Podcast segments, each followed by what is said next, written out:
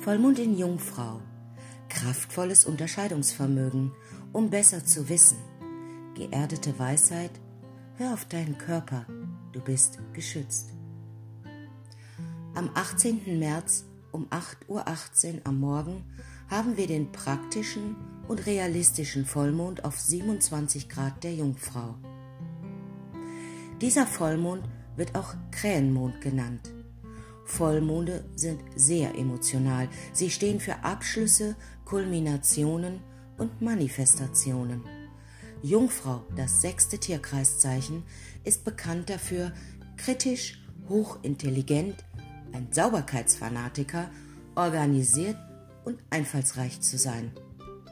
Der Vollmond in Jungfrau bietet uns die dringend benötigt geerdete Weisheit und den Wunsch, uns mit unserer Gesundheit und unserem Wohlbefinden zu verbinden.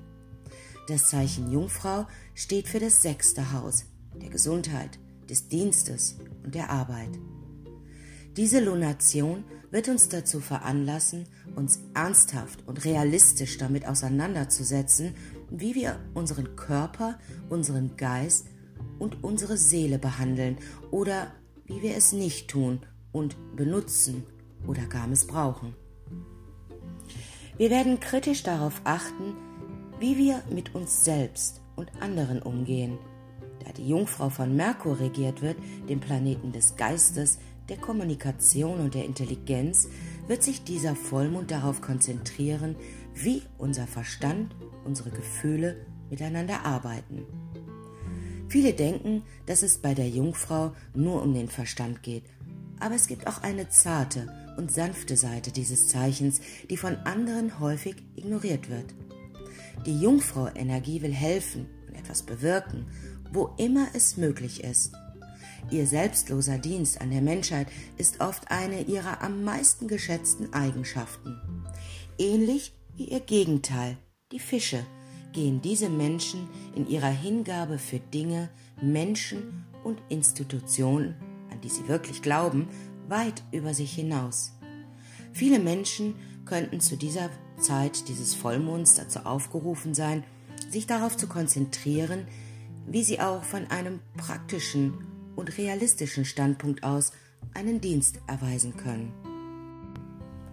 Der Vollmond in Jungfrau ist ein guter Zeitpunkt, um die Teile unseres Lebens zu entrümpeln, die nicht mehr funktionieren.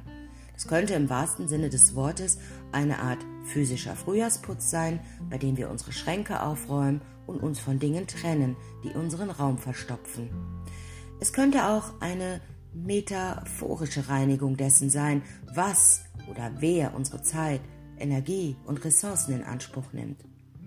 Bei diesem Vollmond geht es darum, zu den einfachen und grundlegenden Dingen unseres Lebens zurückzukehren und die Grundlagen harter Arbeit, Einsicht und Bewusstheit zu schätzen. Dieser Vollmond wird zwar nicht der emotionalste sein, aber er wird mit dem guten, alten, gesunden Menschenverstand und intellektueller Weisheit beladen sein. Ich glaube, ich spreche für alle, wenn ich sage, dass wir davon in der heutigen Welt sicher eine Menge gebrauchen könnten. Der Vollmond in Jungfrau bildet ein harmonisches Trigon von 120 Grad zu Pluto, dem Planeten der Transformation, der Intensität und der Macht der sich derzeit im 27. Grad des Steinbocks befindet. Der Vollmond im Trigon zu Pluto wird uns veranlassen, uns ein für alle Mal mit tief verwurzelten Gewohnheiten und Gedanken auseinanderzusetzen. Diese werden höchstwahrscheinlich mit unserer Gesundheit, unserer Arbeit und unseren Strukturen zu tun haben. Wenn Pluto ins Spiel kommt, ist Schluss mit dem Herumfuchteln. Dies ist ein ausgezeichneter Aspekt, um tief in unsere Traumata einzudringen und sie mit intellektueller Neugierde und harter Arbeit zu heilen. Manche Menschen könnten in Bezug auf ihre Gesundheit oder ihre Arbeit ziemlich obsessiv werden.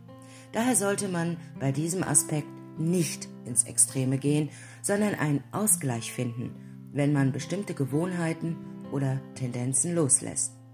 Wenn man richtig damit umgeht, könnte jede Emotion oder Gewohnheit, die man zu dieser Zeit loslässt, zu langfristigem Erfolg und Langlebigkeit führen. Schaffst du es nicht alleine oder möchtest Unterstützung, dann nimm dir diese bitte auch. Der Vollmond im 27. Grad der Jungfrau wird für Menschen, deren Sonne, Mond und Aszendent in der Nähe dieser Lunation stehen, plus minus 3 Grad, am wirkungsvollsten sein. Für alle anderen gilt, wo in deinem Geburtshoroskop du die Jungfrau stehen hast, wo in deinem Leben aufgeräumt werden soll. Wo auch immer dieser Vollmond in dein Geburtshoroskop fällt, wirst du dir sehr bewusst sein, welche Prozesse bleiben müssen und welche verschwinden müssen, und du wirst diese Angelegenheiten pragmatisch angehen. Der Vollmond in der Jungfrau ist dazu da, dass du auf den Boden der Realität zurückkehrst und dich darauf einlässt, dir selbst und der Menschheit einen Dienst zu erweisen. In einer Welt voller Chaos und Komplikationen möchte dieser einfache Vollmond, dass wir unseren Körper, Herz, Verstand und unseren Geist erden. Es ist an der Zeit, die Grundprinzipien unserer Existenz mit einem scharfen, intellektuellen Bewusstsein zu erkennen. Dieser Mond möchte, dass der gesunde Menschenverstand das Thema all deines Handelns ist. Das ist zwar nicht schrill oder super emotional, aber es gibt eine Stabilität und Zentriertheit, die von La Luna im Zeichen der Jungfrau ausgehen will. Dieser Vollmond bittet um dein Selbstmitgefühl und dein Verständnis. Selbst in den Momenten der Selbstkritik, die wir alle von Zeit zu Zeit üben, gibt es bei dieser Lunation die Möglichkeit, zu Selbstmitgefühl und Freundlichkeit zurückzukehren. Der Vollmond in der Jungfrau möchte, dass du dich darauf konzentrierst, wie du in deinem Leben und im Leben derer, die du liebst, einen Unterschied machen kannst und lebst.